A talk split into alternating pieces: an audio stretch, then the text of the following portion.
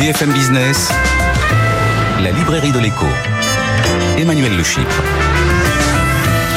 Bienvenue dans la librairie de l'écho, l'émission de BFM Business qui vous offre chaque semaine le meilleur de la littérature économique. Alors évidemment, pas d'émission sur les livres sans auteur. Ils seront nos invités dans la première partie de l'émission. Et puis nous retrouverons ensuite nos critiques attitrés, Jean-Marc Daniel, Christian Chavagneux pour leur coup de cœur et leur coup de gueule. Nos chroniqueurs, Benaouda Abdelhaim, notre globetrotter avec ses études du monde entier. Euh, notre bibliothécaire aujourd'hui, Eva Jaco, qui nous fera redécouvrir l'œuvre de, devinez qui Paul Lou Sulitzer. Et oui, le roi du thriller euh, économique. N'oubliez pas notre compte Twitter, notre page Facebook. On démarre tout de suite avec nos invités.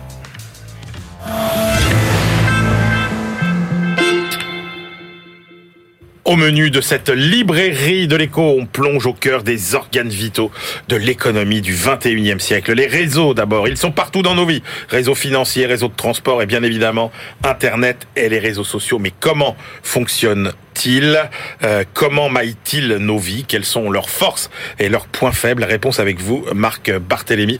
Vous êtes physicien, directeur de recherche à l'Institut de physique théorique du euh, CEA, le commissariat à l'énergie atomique, et vous publiez Le monde des réseaux aux éditions Odile Jacob. Et puis l'économie du 20e siècle, du 21e siècle, pardon, c'est plus que jamais celle de la data et des algorithmes, un monde qui nous transforme, nous, individus, en profil, une évolution lourde de conséquences sur nos vies et nos sociétés, conséquences que nous allons détailler avec vous. Philippe Hunman, bonjour. Bonjour. Philippe, vous êtes philosophe des sciences, directeur de recherche au CNRS et vous publiez Les sociétés du profilage aux éditions euh, Payot. Marc Barthélémy, votre passion pour les réseaux, euh, elle date du moment où vous avez lu euh, l'étude de Strogatz et Watts sur ce qu'ils appellent l'effet petit monde. Qu'est-ce oui, c'est vrai, c'était un article paru en 99 où ces physiciens euh, qui normalement font de la physique et étudient des sujets euh, de la matière ou autre, euh, s'intéressaient au réseau, c'est-à-dire c'est des éléments reliés par euh, par des liens et en particulier regardaient le, réseau des acteurs. Est-ce que deux acteurs ont joué ensemble ou ou s'ils n'ont pas joué ensemble, est-ce qu'ils ont joué avec un acteur en commun, ce genre de choses. Et ils sont ils ont essayé d'étudier, récupérer des données. C'est un peu la première fois qu'on faisait ça pour mesurer justement les propriétés de différents réseaux et ils sont aperçus, alors on le savait déjà euh, depuis avec Milgram, mais euh, ils sont aperçus qu'on vivait dans un petit monde et que ces réseaux avaient un peu tous euh, cette propriété où les nœuds sont finalement très proches les uns des autres. C'est-à-dire qu'on peut passer d'un nœud à un autre par très peu d'intermédiaires. Et cet effet de, petit monde a été vraiment ravivé par cet article. Et, et, là, je m'étais dit, ah bah, sont des physiciens, je suis physicien, peut-être que je peux regarder ça aussi. Et on s'est mis à chercher des données et j'ai commencé à travailler sur le sujet. D'accord, oui, c'est l'histoire de euh, en euh, allez euh, quatre ou cinq contacts, on a forcément quelqu'un qui connaît le président de la République ou voilà. Alors ça sert pas forcément à grand chose, mais en tout cas, on connaît quelqu'un qui connaît quelqu'un. ça sert pas à grand chose, sauf que les réseaux, comprendre les réseaux, c'est comprendre finalement beaucoup des processus qui gouvernent finalement nos vies et nos sociétés. Vous dites transport urbain, métro, et puis évidemment internet, réseaux sociaux, etc. C'est la définition d'un réseau d'abord? Voilà. Alors c'est parce que la définition est tellement générale et simple qu'on les retrouve partout. Un réseau, alors c'est appelé graphe en mathématiques, mais un réseau, c'est un ensemble d'éléments alors des individus, par exemple, reliés par des liens quand ils se connaissent. Donc le réseau amical, c'est on prend euh, des individus, on les met par exemple sur un dessin et, et quand ils se connaissent, on met un lien entre eux. Donc c'est une structure très générale. Le, réseau des lignes aériennes qui est très important, euh, évidemment. Là, les, les nœuds, ce sont euh, les aéroports et on met un lien entre deux aéroports s'il y a une ligne directe. Donc finalement, c'est une manière de décrire les interactions entre des éléments. Donc c'est suffisamment général pour qu'on le retrouve partout. Et effectivement, le, on a le réseau électrique, les réseaux sociaux, etc. Est-ce qu'il y a des, des, des, grandes règles de fonctionnement des, des réseaux? Alors, ça, ça a été la grande surprise, c'est que sur 20 ans d'études de ces réseaux, électriques, transports, sociaux, etc., on s'est aperçu qu'ils avaient tous des propriétés en commun. Et, euh, et, ah, donc, à savoir la propriété de petits mondes, c'est-à-dire qu'en général, effectivement, les nœuds sont assez proches les uns des autres. Euh, ça, c'est la première chose. La deuxième chose très importante, c'est qu'il y a des nœuds très particuliers, très spécifiques. Euh, le premier type, c'est ce qu'on appelle les hubs en anglais. C'est des nœuds très connectés. Mmh. Et c'est eux qui tiennent un peu en fait le réseau et qui sont fondamentaux pour comprendre tout un tas de processus. Comment l'information se propage dans ces réseaux, comment les épidémies se propagent sur les réseaux de contact. Tout ça, ça passe par ces hubs, ces nœuds très connectés au reste.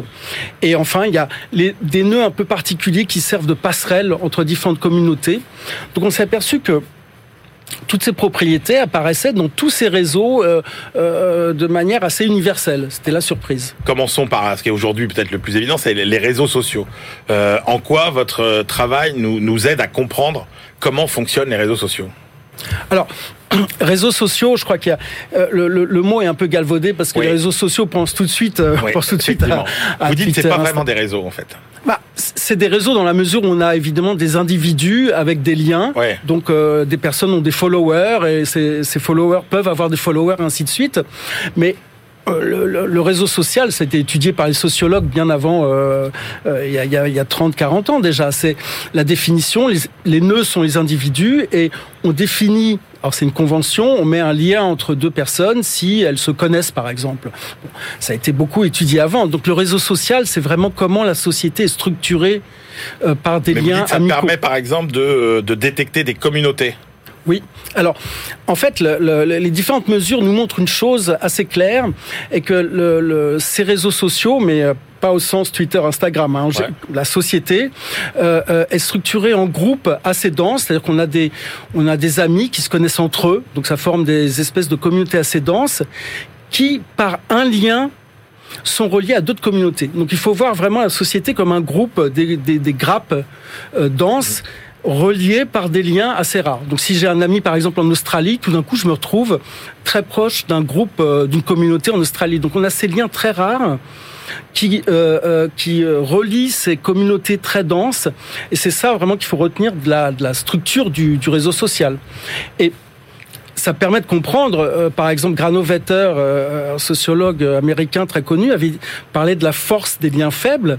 Et donc, on comprend avec cette image de grappe et de liens rares que si on veut explorer le réseau social et donc rencontrer de nouvelles personnes, trouver de nouvelles opportunités, il faut trouver ces liens rares. Sinon, on tourne en rond, on reste dans notre, dans Ah ouais. notre groupe la porte qui va vous ouvrir vers. euh, Exactement, vers- et c'est ça, c'est bien euh, faible. mondes, en fait. Voilà, et donc une opportunité de, de travail ou de d'idées, etc., va se faire par ces liens euh, faibles et rares. Est-ce qu'on peut dire que les réseaux sociaux euh, encouragent ou au contraire est-ce qu'ils découragent finalement euh, euh, les débats d'opinion par exemple?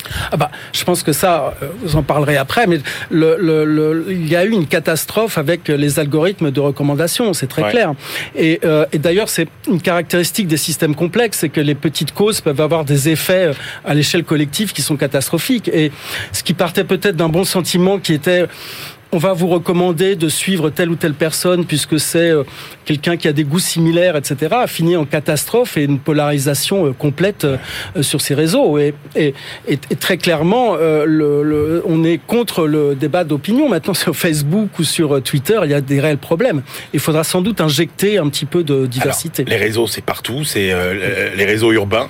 Et vous dites là le, le- le plus bel exemple finalement d'étude qu'on puisse avoir, c'est euh, la transformation de Paris par euh, Haussmann. oui, oui. Et quelles conclusions on peut en tirer par exemple? Est-ce que ça a autant d'effets que ce qu'on pouvait euh, espérer en matière euh, de, de, de, de lien social, d'urbanisme, de circulation, etc. Alors, c- ce qui est amusant, c'est quand on regarde ce qu'a fait Haussmann de manière quantitative, si on fait des mesures, etc., comment il a transformé le réseau de rue, il faut, il faut aller assez loin et euh, on s'est aperçu que ce qu'il a vraiment changé, et changé en profondeur, c'est la manière de se déplacer dans Paris.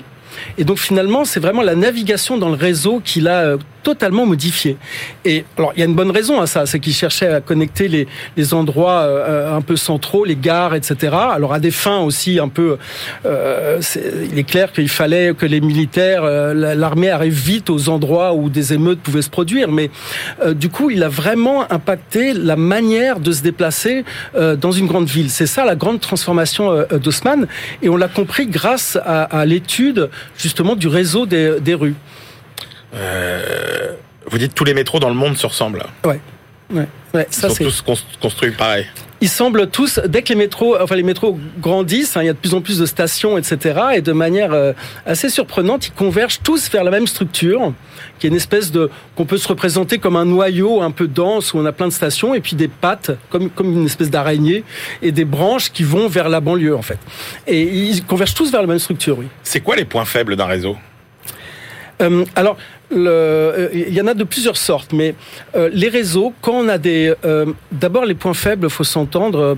Euh, il y a, on peut parler de, de panne aléatoire. Par exemple, Internet a été construit pour euh, par les militaires au départ, mais on, on voulait fabriquer un réseau qui résiste à des pannes aléatoires d'ordinateurs. C'est-à-dire que même s'il y avait un ou deux ordinateurs qui se cassaient la figure, le réseau devait pouvoir fonctionner. Et c'est ce que Internet fait d'ailleurs.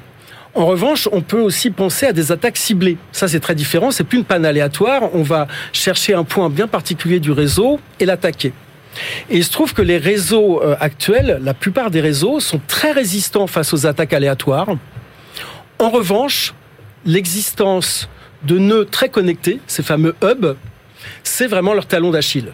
Et si on trouve ces hubs et qu'on les, on, les détruit ou on les, on, euh, euh, là, le, réseau entier se casse la figure.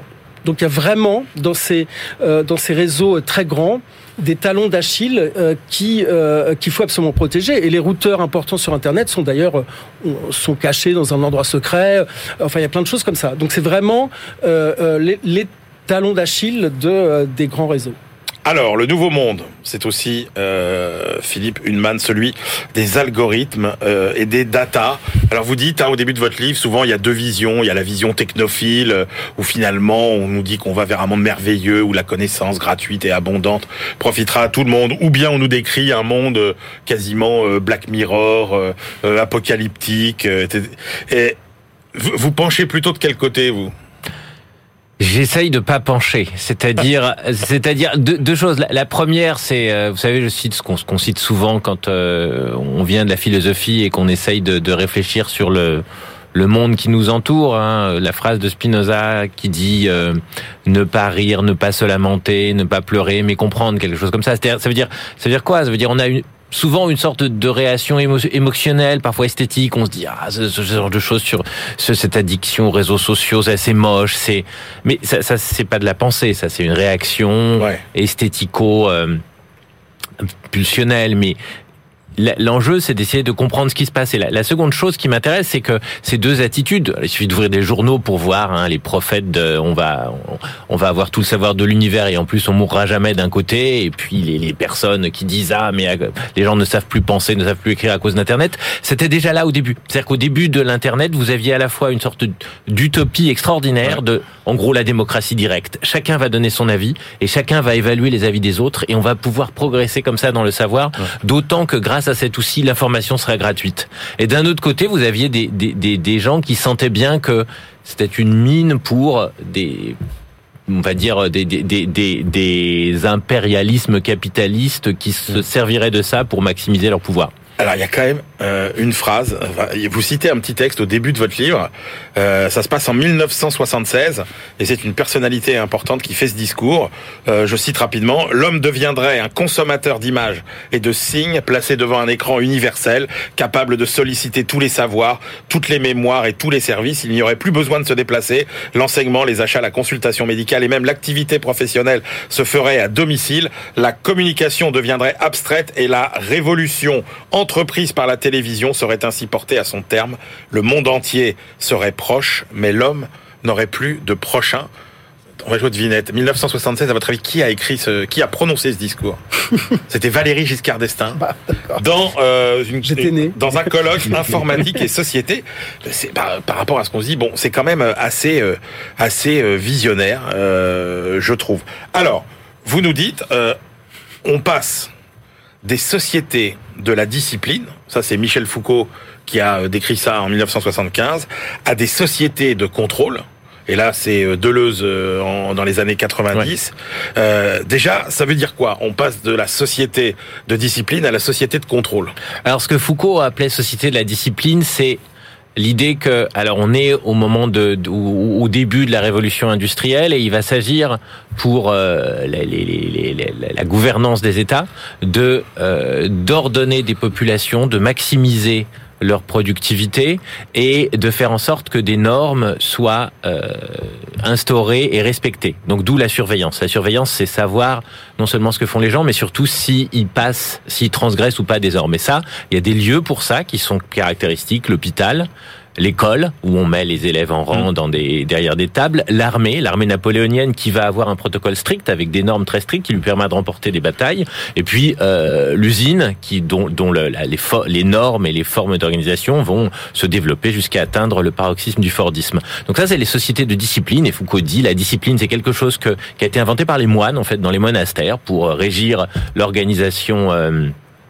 l'organisation euh, cléricale des moines, et puis qui est importée là dans cette euh, dans cette optique de hum, maximisation de la productivité et de surveillance des normes. Et, et, euh, en, en gros, dans alors ça c'est surveiller et punir, c'est un très gros livre de Foucault. Il y a des tonnes Ouais. de conférences. Et puis après il y a euh, quand Deleuze, donc, qui médite un peu là-dessus, écrit un texte très court. Il n'a pas écrit grand-chose. Il a appelé ça les sociétés de contrôle, et il parle de l'individualisation de euh, de la surveillance qui passe, en gros, d'une sorte de d'optimisation de la capacité de production des groupes à un monitoring des comportements individuels pour savoir, en particulier, qui euh, c'est le qui achète quoi c'est le passage avec la carte de crédit et ce que j'essaye de de, de de de montrer dans ce livre c'est comment euh, les technologies numériques euh, permettent de passer d'un souci donc de la surveillance ou du contrôle à un souci de la prédiction, avec en particulier le rôle euh, des des données, des algorithmes qui traitent les données. C'est ça le profilage. Alors exactement, c'est-à-dire qu'en gros, société de la discipline, puis société de contrôle, et vous, euh, finalement, vous prolongez en disant maintenant, effectivement, nous rentrons dans la société euh, euh, du profilage. Alors, c'est quoi cette société du profilage? Alors, euh, deux choses. Quand je dis société 2, c'est vraiment sur le modèle des, des, des, des, des, des locutions de Foucault, de Deleuze, société de contrôle. Ouais. Alors, euh, il y a, y a euh, Bernard Harcourt qui a écrit aussi un livre important qui s'appelle Les sociétés d'exposition, où il parle en particulier de notre euh, de, no- de notre tendance à exposer notre vie privée partout sur euh, sur des supports numériques. Il y a Vanessa Codaccioni qui parle de société de vigilance. Donc l'idée c'est qu'il s'agit d'un- d'une forme de socialité qui est en même temps un mode de gouvernance ou de gouvernementalité. Et euh, donc c'est une technique qui euh, qui, qui c'est quelque chose sur une base technique qui permet de faire société et de gouverner. Et c'est la base technique, c'est les données massives et les algorithmes. Et cette chose-là que j'appelle profilage, c'est le fait que euh, grâce au support numérique, les, les gens, de manière euh, consentie ou pas consentie, laissent des tonnes de données sur eux, qui s'ordonnent dans un hyperespace de données dans lequel, euh, alors on peut produire, alors de manière algorithmique, parce qu'il y a trop de données pour euh, pour pouvoir traiter ça euh, statistiquement entre guillemets à la main, on peut produire tout un tas de prédictions sur ce qu'ils vont faire, sur ce que vont faire les gens qui sont comme eux dans cet espace de données, et donc ce que eux vont faire. En... Parce que Voilà. l'abondance de données, euh, on, on- on associe ça souvent à ce qu'on appelle le, le- le- le big data. Mais vous dites, attention, le big data, c'est beaucoup plus que euh, la surabondance de données. Oui, c'est alors c'est ce qui est dit dans la littérature. hein. C'est vraiment un livre qui qui euh, qui repose sur beaucoup de choses qui ont été dites, étudiées. Moi, j'apporte un angle qui est le mien, qui est la philosophie des sciences, mais je vais pas pas insister là-dessus. Mais mais en effet, ce qu'on sait, c'est que ce qu'on appelle données massives, des données qui sont très nombreuses, mais aussi très variées. Par exemple, c'est pas qu'on a le, le- la, la taille de 7 milliards d'individus, c'est qu'on a sur euh, 700 millions d'individus leur taille, leur poids, leur âge, leur date de naissance, la quantité de calories qu'ils ingèrent, le nombre de pas qu'ils font par jour, leur rythme de sommeil, etc. Donc il y a des dimensions très variées de données et que par ailleurs ces données sont euh, produites en continu. C'est-à-dire que là, à l'heure où je parle, je ne sais combien de génomes dans les divers instituts du monde ont été ont été euh, séquencés, sans doute quelques centaines, en, là pendant le temps de l'émission. Euh, et donc c'est des données euh, volumineuses, variées, ça c'est très important, euh, euh, véloces, c'est les, les 4 V on dit en anglais, et valuable, c'est-à-dire Ouais. qui rapportent. Toutes ces données, euh, donc elles s'agrègent pour fabriquer un profil. Euh, quelle est la différence entre un profil et un individu? Alors, les, les- les- le profil euh, concerne un individu. Si vous voulez, c'est un ensemble de traces d'un Ouais. individu concaténées, et ces traces sont pas juste additionnées les uns aux autres, elles s'ordonnent dans, dans, dans un hyperespace. Alors, un hyperespace, c'est quoi On connaît l'espace, il y a trois dimensions. Là, vous imaginez qu'il y a 200, 2000 dimensions. Une dimension, ce serait par exemple notre taille, notre poids, notre âge, mais aussi notre rythme de sommeil, notre niveau d'études, nos disques préférés sur Spotify, nos euh, nos films préférés, le nom, l'âge de nos enfants. Enfin, donc on peut imaginer qu'il y a beaucoup de dimensions. Et autant quand il y a deux dimensions mathématiquement c'est traitable, autant euh, quand il y a 100, 200, 400 dimensions, c'est pas traitable mathématiquement euh, de manière transparente, c'est-à-dire par un humain, c'est traitable algorithmiquement. Et ces hyperespaces de données, ils sont très fréquentés par les courtiers en données qui accumulent des données, en particulier, c'est pour ça que l'Internet a un rôle stratégique ici, qui accumule des données sur nous, qui sont les données qu'on laisse et qui les traite. Au cœur du profilage, euh, il y a euh, quelque chose de très important, c'est cette articulation entre corrélation et causalité. Oui. Alors, Corrélation, c'est euh, en fait il y a une une euh, finalement une évolution commune, mais qui n'a pas de lien euh, causal. Alors que causalité, on a quand même une, explication une rationalité finalement à la, à la relation entre. C'est ça, c'est-à-dire que la corrélation, c'est deux variables qui varient ensemble et qui, par exemple, le, le si je vous dis la, la peut imaginer le revenu ou euh, l'âge au mariage, par exemple, l'âge moyen au mariage qui baisse, il est corrélé négativement avec l'augmentation du PIB. C'est-à-dire que l'âge moyen au mariage diminue, le PIB augmente dans beaucoup de pays. C'est quelque chose qui a été pas mal étudié. C'est corrélé. Il y a des, il y a des tonnes de corrélations. La corrélation est neutre causalement. C'est-à-dire que, alors j'adore citer ce site qui s'appelle spuriouscorrelations.com où euh, il y a des, des, des, dizaines et des dizaines de mmh. corrélations qui sont euh, exactes. Hein, ou par exemple, la quantité de fromage ingéré euh, aux États-Unis corrèle avec le nombre de le nom, je crois que c'est euh, le nombre de films où joue euh, Nicolas Cage. C'est une corrélation exacte, mais évidemment, il n'y a aucun lien de causalité. Or, les choses qui nous, les corrélations qui généralement nous intéressent, c'est celles qui sont causales, la cause et l'effet. Parce que si on agit sur la cause, alors on agit sur l'effet. Et, et donc, on peut prédire. C'est Or, dans, dans les hyper-espaces de données dont je parle, en fait, on a tellement de données, donc tellement de corrélations qu'on n'a plus besoin de, de causalité pour prédire. La question, c'est euh, dans cette société, euh, finalement, euh, est-ce que l'intimité existe encore? Est-ce que est-ce que le débat politique existe encore? Puisque vous dites le, le, finalement le profilage, ça menace quand même le collectif quelque part. Oui, alors ça, ça menace le collectif de, de plusieurs manières. Et, et, et, comme je vous disais au début, j'essaye de pas faire un livre alarmiste. J'essaye d'être euh, vraiment dans plutôt dans l'analytique. Euh, euh, du moins pour la plus grande partie du livre, mais mais le, mais donc comme c'est un livre de de, de, de philosophie, j'essaye de voir comment euh, la sociologie et la socialité est affectée par ça, donc les relations des gens les uns avec les autres, et puis la gouvernementalité, c'est-à-dire la manière dont euh, un pays est, euh, dont, dont, un État est gouverné, dont les politiques sont appliquées. Et alors il y a deux choses. La première, c'est effectivement donc la l'intimité. Alors il y, a, beaucoup de choses qui ont été dites.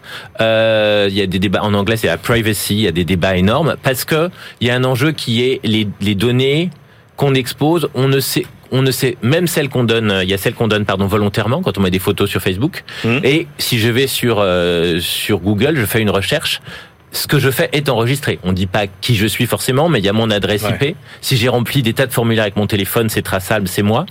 Et je ne consens pas à ça. Donc ça, c'est il y a un problème ici qui est que mon intimité devient de plus en plus explorée, partagée, et je ne le sais pas. Vous dites on rentre dans la société d'exposition. C'est ça. Qui reste qui reste une démocratie. C'est alors la société d'exposition, c'est vraiment le, mot de Bernard Harcourt, hein, et euh, qui est juriste. Et donc, son livre dit une chose très intéressante. Il dit euh, souvent, il y a des dystopies. Il y a Black Mirror, et la mère, l'une des mères de toutes les dystopies, c'est Orwell, c'est 1984. Et Harcourt dit, on n'est pas en Orwell. Il n'y a pas Big Brother. Il n'y a pas une surveillance centrale de tout le monde, ni une propagande généralisée pour laver le cerveau des gens. Au contraire, il dit, tout le monde regarde à l'intérieur de la vie de tout le monde, mais il n'y a pas une surveillance centrale. Et c'est ça qui se passe. C'est alors les réseaux sociaux, c'est exactement ça. On est comme transparent à 2, 3, 6, 1 million de personnes.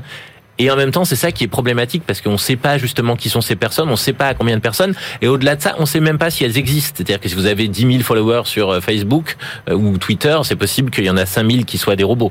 Et on le sait pas. Donc voilà, c'est les frontières de l'intimité qui sont en jeu. Pour, pour conclure, Philippe Hunman, euh, vous dites l'illusion la plus puissante en fait qui nous empêchera toujours de nous déconnecter, c'est celle euh, de la promesse quelque part de la vie optimale. Oui, c'est quelque chose qui va avec la prédiction, c'est pour ça que je l'ai mis dans le sous-titre. C'est l'idée que tous les, les algorithmes de recommandation, par exemple, qu'est-ce qu'ils disent? Ils disent que vous allez avoir ce qui vous convient tout le temps. Vous allez voir ce qui est le mieux. Les, les sites de rencontres vous disent c'est pas la peine de, de, de, de faire confiance au hasard de la vie. En fait, on va vous donner une liste de gens et il y aura ceux qui vous conviennent le mieux qui seront euh, qui s'afficheront sur vos écrans. Et donc c'est cette promesse là qui est une promesse qui est tentante et en même temps évidemment ça ne marche euh, évidemment ça ne marche pas. Mais mais ça reste euh, ça ne marche pas parce que ça reste très tentant ça ne marche pas parce que ça peut être subverti très facilement. Donc je raconte cette histoire que j'adore du type qui a fait le restaurant le plus coté sur TripAdvisor à Londres. Et en fait ce restaurant n'existait pas. C'est quelqu'un qui était Oui. payé pendant longtemps pour faire Ouais. des évaluations sur TripAdvisor. Il s'est dit bah, je vais en faire mais sans le restaurant. Donc il a imaginé un restaurant. Lui et ses copains ont mis des centaines d'évaluations. C'est devenu le numéro un. Et les gens sont ensuite venus. Et ils ont dîné dans le jardin du type qui lui a, qui lui, qui leur a vendu des plats Picard pour une somme conséquente. Eh ben, on vient d'avoir la même aventure à Montréal, euh, qui vient de se, Ah oui se produire. Ah, oui, une blague avec euh, des copains qui ont photographié la cave avec un bar euh, euh, vaguement d'un de leurs copains. Ils ont mis des notes dithyrambiques et ça a commencé euh, comme ça. Merci beaucoup à tous les deux, messieurs. Marc Barthélémy, Le Monde des réseaux, euh, publié chez Odile Jacob, et Philippe Hunman, Les sociétés du profilage. C'est aux éditions Payot. On se retrouve tout de suite pour la deuxième partie de l'émission.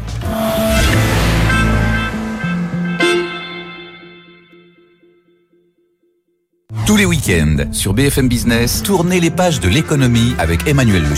Vous aimez l'économie, vous aimez les livres, la librairie de l'écho, c'est votre émission. Chaque semaine, je reçois des auteurs qui viennent parler de leur actualité. Et puis nos critiques débattent de leur coup de cœur et de leur coup de gueule. Nos chroniqueurs vous font voyager dans le temps avec des livres d'hier, des livres de demain ou dans l'espace avec des études et des livres venus du monde entier. La librairie de l'écho, c'est l'émission qui vous offre chaque semaine le meilleur de la littérature économique. BFM Business, la librairie de l'écho. Emmanuel Le Chypre. On se retrouve pour la deuxième partie de cette librairie de l'écho. Nous la clôturerons comme de coutume avec nos chroniqueurs. Benahouda Abdelhaim, notre globetrotter. Euh, C'est Eva Jaco qui sera aujourd'hui notre bibliothécaire. Et on vous fait redécouvrir l'œuvre immense de Paul Sulitzer. Eh oui, voyez, je sais pas ce qu'il en pense, Christian, tiens, Paul Sulitzer. Attends, il a formé, il a passionné des tas de gens avec ses romans euh, financiers, non? Passionné plus que formé, oui. Passionné plus que formé. Très bon, j'adore les formules choc de Christian. Euh, et tout de suite, on retrouve nos deux critiques attitrés, évidemment, dont Christian Chavagneux, éditorialiste et critique à Alternatives économiques, et puis Jean-Marc Daniel, professeur émérite à l'ESCP euh, Business School, et le critique attitré de la Société d'économie politique. On commence avec votre choix. Jean-Marc, euh, qui a surpris Christian, le livre de Pierre Weltz, Bifurcation aux éditions de l'Aube. Oui, donc bifurcation au pluriel, puisque l'auteur, euh, donc on rappelle qui est Pierre Weltz. Le, Pierre Weltz, c'est un économiste, sociologue, euh, qui est spécialiste des territoires, qui s'intéresse Ouais. beaucoup à, l'économie sur un plan plutôt géographique et, et local. Plusieurs fois invité dans la librairie pour ses précédents livres. Voilà. Et donc, euh, le sous-titre de son livre, c'est Réinventer la société industrielle par l'écologie, avec un, un point d'interrogation. Alors, effectivement, il, euh, il aborde le problème de l'avenir de l'industrie dans un monde qui va être un monde où il y a des exigences et des nécessités écologiques. Il commence par faire un état des lieux. Est-ce que euh, on a vraiment été victime de désindustrialisation Il dit faut quand même se méfier. Il y a, il y a eu des gains de productivité. Il n'y a pas beaucoup d'entreprises qui sont véritablement parties, euh, notamment en Chine. Il y a eu plutôt euh, une redistribution de, du type de production qu'on a faite. Et il dit d'ailleurs par rapport aux années 70, la production industrielle en, en France et dans l'Union européenne est supérieure. Donc l'enjeu n'est pas tellement la désindustrialisation, c'est les- la décarbonation. C'est de faire en sorte que on change de type de société. Donc bifurcation, c'est véritablement de raisonner différemment avec cet impératif qui est devenu la réponse au réchauffement climatique et à l'émission de gaz à effet de serre. Alors, il dit en fait, euh, ça demande un certain nombre de mesures. Ce que j'ai trouvé intéressant dans le livre, c'est que il euh, dit ça demande surtout une rupture intellectuelle. Il dit il faut passer de la société euh, de Georges Perec, décrite par le livre Les Choses, qui, où tout le monde cherchait à obtenir davantage d'objets, à une société qu'il appelle humano-centrée, Alors c'est un peu, je trouve la formule est un peu, un peu pompeuse, mais sur le fond, il y a cette idée que la sobriété, qui doit être effectivement un des mots clés de l'organisation future, la sobriété, elle sera partagée. Tout le monde doit faire de la sobriété. Et il dit dans les gestes quotidiens, euh, ce qui est aberrant quand on regarde la vie, par exemple, de, des, des États-Unis, c'est la quantité du gaspillage alimentaire qu'il y a, le nombre de produits que l'on jette, alors qu'avec euh, davantage de discipline, on aurait moins de produits jetés, on aurait moins de production agricole, on aurait donc moins de pollution en amont. Et donc il y a tout un tas de, de- de- tout un état d'esprit consistant à dire que un, il y a urgence, deux, qu'il faut pas non plus considérer que euh, cette urgence euh, euh, autorise tout, mais que ça suppose une mobilisation, notamment une mobilisation locale, une mobilisation au niveau des individus pour répondre à cet enjeu qui est l'enjeu écologique. Alors j'ai trouvé le livre assez bien construit, bien écrit et euh, assez percutant et assez convaincant, même si quelquefois euh, je trouve qu'il y aurait besoin de détailler un peu les mesures, d'être plus Concret. plus concret et, et- et moins militant dans la façon de présenter les choses. J'en reviens pas. Mais franchement, euh, autant euh, depuis qu'on fait la librairie, euh, je dirais que pff, Christian, il est campé toujours sur ses positions, il n'a pas changé. Mais alors vous, Jean-Marc, euh, Ah vous êtes en je- train de faire un chemin Non mais pas du tout. C'est pas parce- absolument incroyable. pas parce que l'autre jour dans la matinale, Oh là là.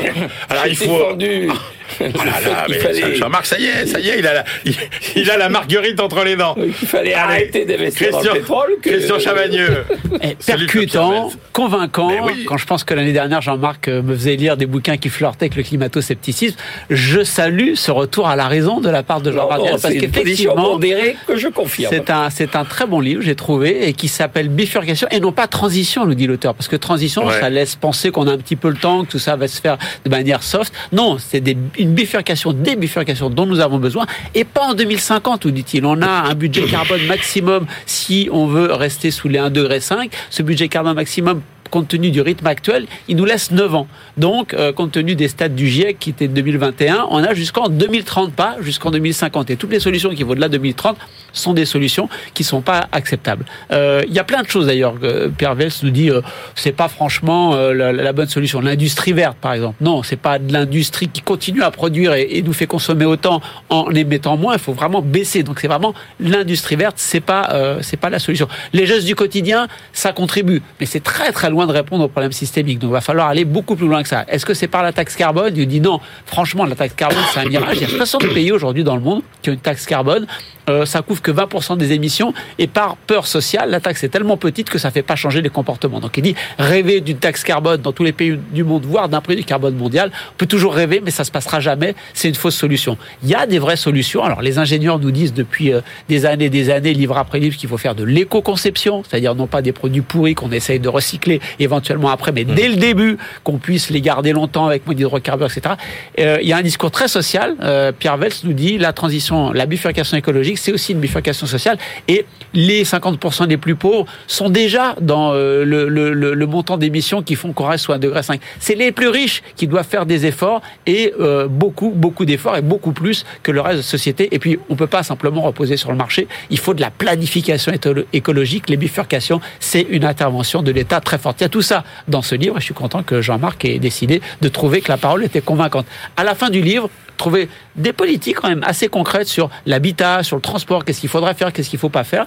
Et globalement, c'est un livre de, de, de mobilisation, je dirais intellectuelle. Et là, je suis d'accord avec Jean-Marc, qu'à la fin, il nous dit euh, il faut repenser un peu l'économie. Pour l'instant, on en est vraiment qu'au tout début, tout début de ce remodelage de la pensée économique qui prend en jeu les, les qui prend en compte les enjeux de transition et de bifurcation écologique. Ouais, moi c'est toujours la limite de, de ces livres où il y a beaucoup d'injonctions, mais euh, Non, c'est de l'analyse, c'est pas que de l'injonction, c'est- de la c'est- c'est proposition. compliqué de voir comment on va effectivement réussir à changer les. Oui, oui, le, le- Les le- mentalités. Le, le problème, c'est effectivement Eh oui. euh, quand on passe de l'injonction à la concrétisation. Mais c'est un, c'est un livre utile qu'il faut passe. lire. On passe au livre de Christian, le livre de Cyril Ferraton. Qu'est-ce que l'économie L'approche herméneutique de Robert Elbronner? C'est aux éditions Normal Ouais, Sup.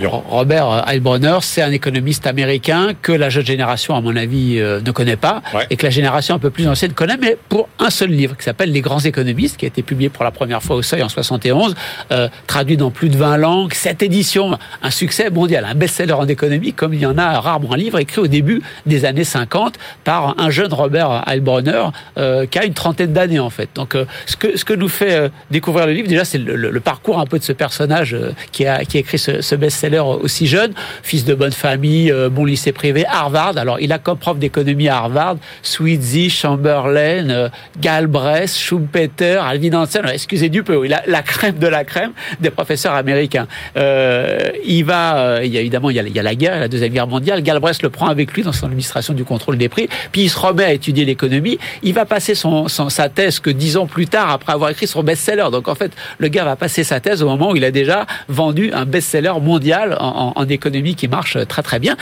Et en fait, on ne connaît Heilbronner que pour ce livre.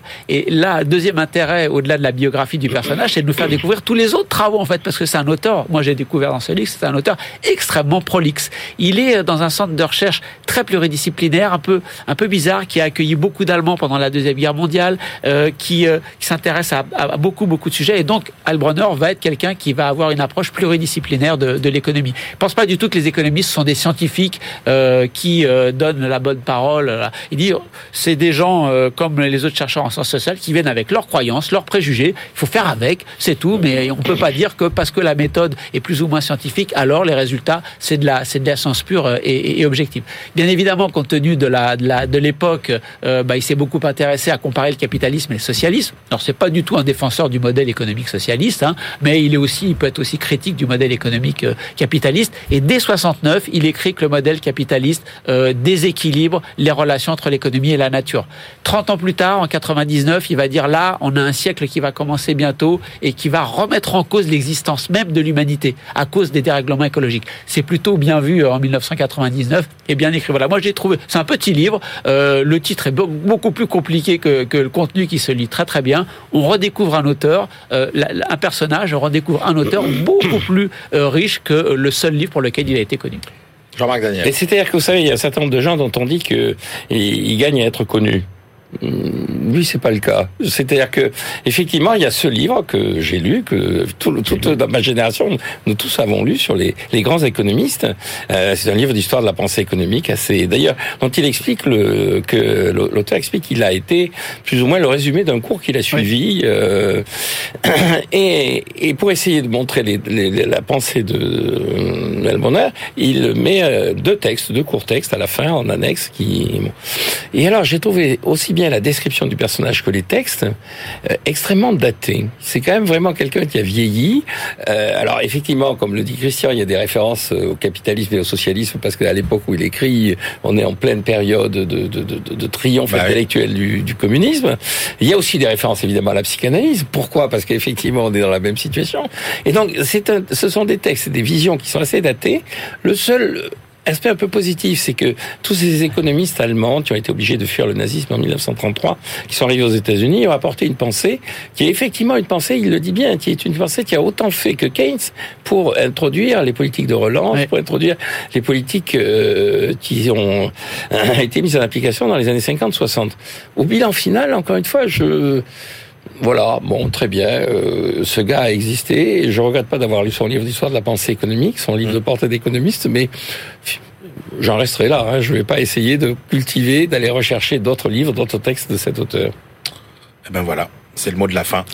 On retrouve tout de suite notre bibliothécaire. Alors, d'auteur inconnu, un autre auteur inconnu par la jeune génération, on fait le grand écart. Euh, voilà, on passe d'Elbronner à Paul Lousuliter. BFM Business, la librairie de l'écho. Les livres d'hier et de demain. Bonjour Eva Jaco. Bonjour Emmanuel. Eva, cette semaine, vous nous parlez d'une œuvre monumentale, culte des années 80 que les moins de 20 ans sans doute ne connaissent pas.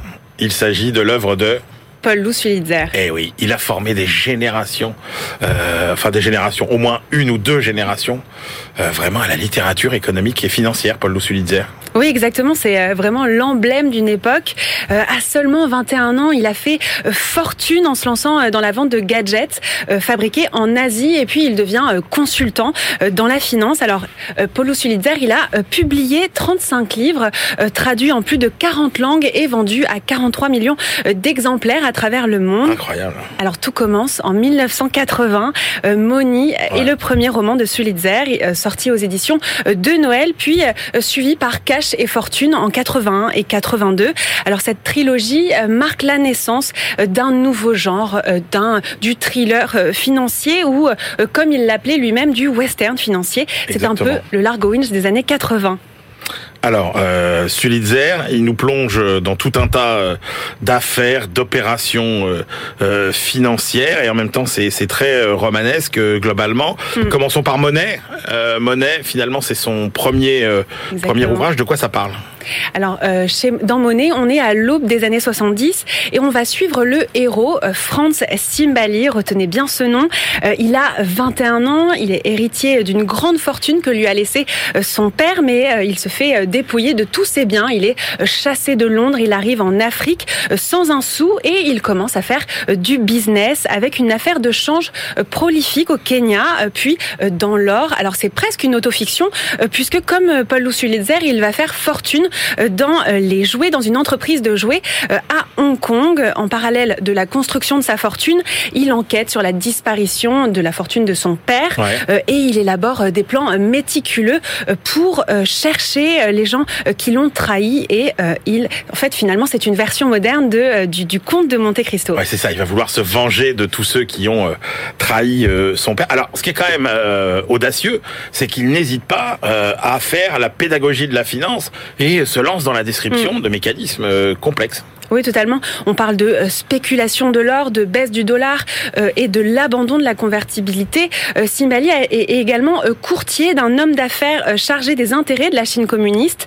Il profite d'opérations financières, financières secrètes pour gagner des millions. Il profite également de la crise pour acheter des appartements en Floride, dans la Sunbelt, et il va racheter les hypothèques de ses immeubles aux banques en utilisant le leverage. Et il explique, je cite, pour lever une hypothèque, il n'est pas nécessaire de verser la totalité du montant de cette hypothèque. C'est euh, la possibilité réelle de verser 2000 dollars pour arrêter une hypothèque de 100 euh, 000 dollars sur un terrain ou un immeuble. Et neuf mois après la crise, il revendra euh, ces immeubles 30 millions de dollars alors qu'il les a achetés à peine 5 millions. Alors, d'opération en opération, il va avoir la peau de son redoutable adversaire, le banquier suisse Martin Yall, et il lui fait perdre les trois trois quarts de sa fortune avec une OPA, une opération euh, publique d'achat, l'un euh, des plus grands coups fourrés de l'histoire financière. Et donc, euh, on a envie de connaître la suite. Et la suite, vous viendrez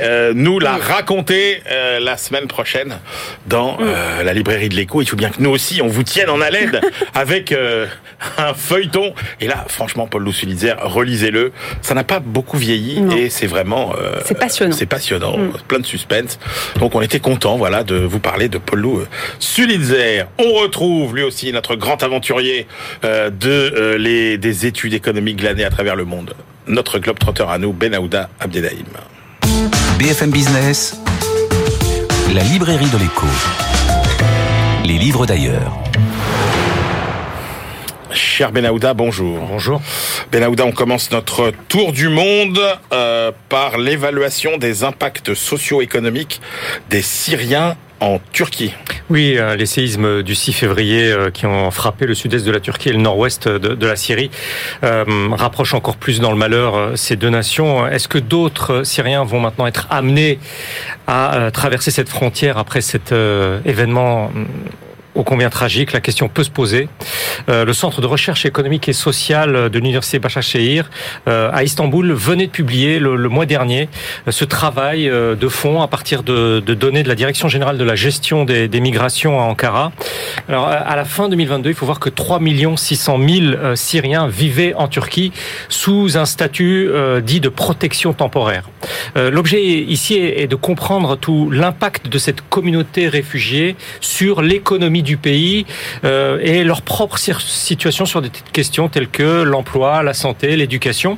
Alors Mourad Kirdar et, son collègue expliquent que ceux-ci gagnent leur vie en travaillant en grande partie, euh, contrairement, écrivent-ils, à une perception erronée de la part d'une partie euh, grandissante de la société turque pour qui les Syriens vivent de l'aide sociale. Mmh. leur taux d'emploi de ces réfugiés turcs, syriens pardon, s'avère beaucoup plus élevé ah que celui des réfugiés syriens dans les États européens.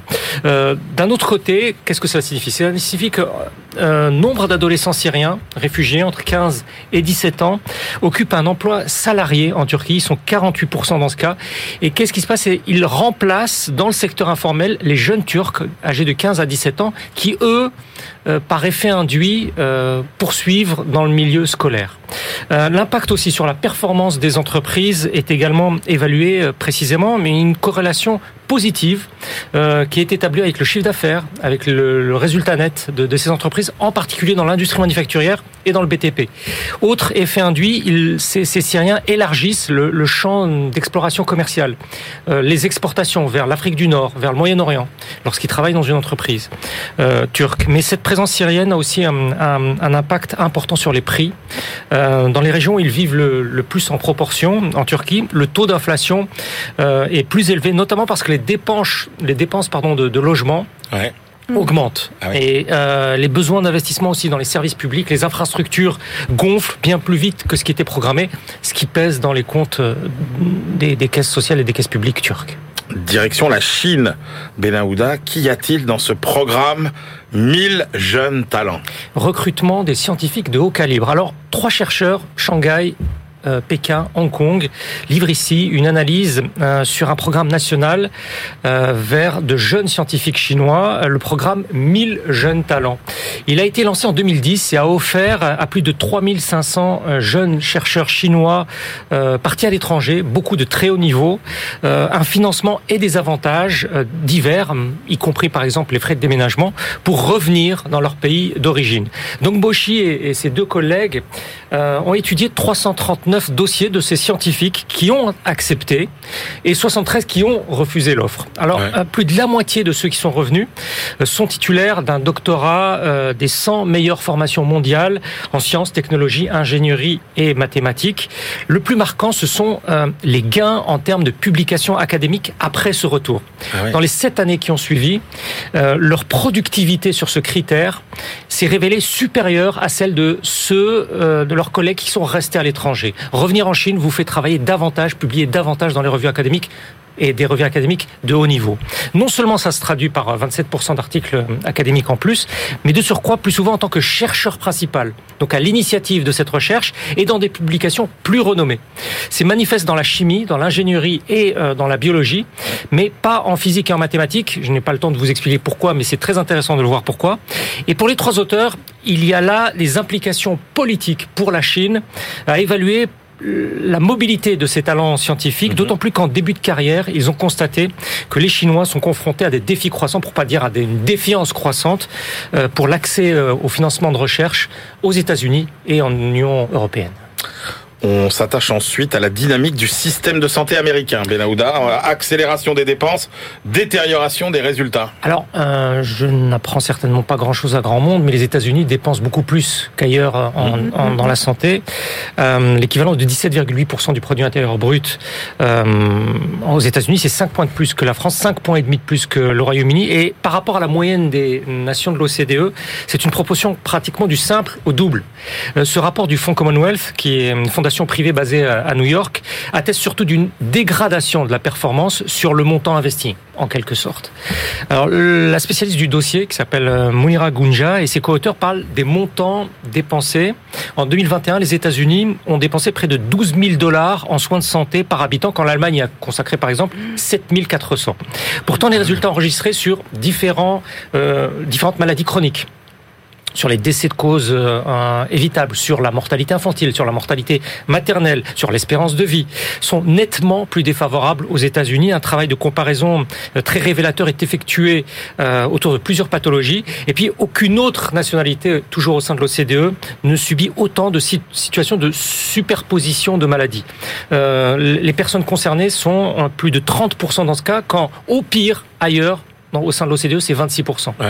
Euh, il existe quand même des domaines où euh, la première économie mondiale parvient à afficher des performances honorables, voire très honorables, par exemple dans la prévention des cancers, mais au prix de surcoûts, de très lourds surcoûts. L'IRM, par exemple, américaine, coûte 1119 dollars, quand à l'autre bout du spectre, c'est 420% de moins en Australie. Enfin, pardon, c'est D'accord. 420% de plus Ouais, euh, aux- aux, aux États-Unis par rapport à- Australie, en ouais. Australie. Et euh, sinon, ça ferait moins zéro. Donc, euh, bon, voilà. Et euh, les auteurs avancent aussi certains éléments d'explication sur cette inefficacité criante de la surdépense américaine, parmi lesquels l'accès aux soins réguliers. Euh, là aussi, parce que les États-Unis sont les seuls qui ne disposent pas d'une garantie, hum, de- d'une couverture maladie euh, garantie universelle. Il n'y a rien, encore une fois, au fond de, de, de, de- dans les grandes lignes qui soient déjà connues hum, des experts du secteur, mais Mounir Agounjea et ses collègues estiment que leur enquête justifie maintenant d'apporter de très grands changements, euh, ne serait-ce que dans une optique tout simplement d'efficacité des montants engagés. Ouais, L'importance des dépenses, on le savait, mais euh, l'inefficacité euh, du système, effectivement, c'est plus surprenant. On le savait moins. Merci beaucoup, Benahouda Abdelhaim. Allez, c'est l'heure de nos ultimes choix. BFM Business, la librairie de l'écho. Les livres de la dernière minute. Christian Chavagneux, quelle est votre dernière sélection pour aujourd'hui Chronique critique de l'économie. Alors c'est un, pavé, mais euh, c'est un ensemble de, de, de 200, un peu plus de 200 chapitres, de deux pages simplement. Ah ouais C'est le, le casting des autrices. Il n'y a que des femmes, absolument incroyable. Dominique Méda, Laurentia Loeb, Isabelle Coupé-Soubéran, euh, euh, Mathilde Dupré, Florence Jadicatrice, que des femmes. Pourquoi? Parce qu'en fait, elles ont euh, de manière quotidienne, à tour de rôle, euh, fait des chroniques quotidiennes dans, dans l'émission de France Culture. Entendez-vous l'écho Belle, belle émission de France Culture. Donc elles ont repris en papier euh, ces chroniques euh, qu'elles donnaient à l'oral dans, l'émission. Du coup, on couvre 10, 10, 15 sujets. C'est très pédagogique, c'est mieux qu'un manuel en fait, parce que vous avez le sujet traité en deux pages. C'est très pédagogique, ça explique plein de notions. Et en même temps, comme c'est chronique critique de l'économie, à chaque fois les autrices donnent leur avis. Et donc, que vous soyez d'accord ou pas d'accord avec l'avis qu'elles donnent, tout de suite, vous avez les termes du débat contemporain sur le sujet. Franchement, c'est le gros livre qu'on garde à côté de soi. Et dès qu'on a un sujet à traiter, on va regarder les termes du débat. C'est excellent. Ouais, elles sont toutes euh, un peu euh, du même euh, du même euh, bord intellectuel, euh, on va dire. dire, elles sont pas de votre bord intellectuel, c'est ça Non, que vous c'est voulez pas dire. mon bord Ah, intellectuel. en tout cas. Elles sont, voilà, elles sont pas de celui de Jean-Marc. euh, voilà, elles sont toutes plutôt euh, effectivement. C'est- très pédagogique. Ah mais c'est, c'est- Et- ça ne remet pas en et- cause. et etc. même si Mais vous ça n'est partagez pas ça leurs idées- on n'est pas dans la pluralité et de la diversité intellectuelle. Ça fait du bien. De temps en temps. De pas l'être. Oui, oui, parce que c'est tellement dominé par, euh, par les gens qui pensent comme vous que ça fait du bien de temps en temps d'avoir un petit peu. euh, C'est la première nouvelle. ça. euh, Bah oui. Ah oui, bah il y a qu'à BFM Business qu'on croit. ouais. Ah bah il y a qu'à BFM Business qu'on accueille autant de, Ah oui, de oui, gens tout à fait. talents, puisque toutes ces toutes ces femmes brillantes que vous avez citées, elles sont toutes intervenantes régulières euh, Tout à fait. sur BFM Business et on en est fiers d'ailleurs. Jean-Marc Daniel, Alors votre moi, je choix. recommande une biographie de Gracchus Babeuf. Gracchus Babeuf, c'est un personnage qui a été bien oublié, qui est un révolutionnaire, qui est un, un des premiers communistes. Avant Karl Marx, ça se passe sous la Révolution française. La double caractéristique du livre, c'est que l'auteur est un grand admirateur de Babeuf, donc il faut un peu trier tout ce qu'il raconte. Et surtout, il s'appelle Jean-Marc Chiappa. Et donc, il est surtout connu désormais par sa fille. Marlène, qui, Ah, est, d'accord. qui est ministre. Je voyais euh, pas où vous vouliez en venir.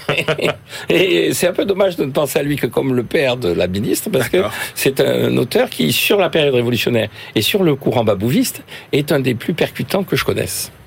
Parfait. Allez, moi je termine avec euh, l'opinion européenne 2020-2022. C'est euh, édité par la Fondation pour l'innovation politique. C'est la 21e édition de cette publication qui sort euh, 2000 et qui, euh, de façon euh, très détaillée, prend le pouls de l'opinion européenne. euh, et c'est l'occasion aussi de dire euh, que on aime beaucoup euh, euh, toutes les études, tous les travaux que publie la Fondation pour l'innovation euh, politique, euh, souvent sur des thèmes d'actualité et euh, avec des travaux assez bien documentés. C'est dirigé par Dominique Régnier. Voilà, c'est la fin de cette librairie de l'écho.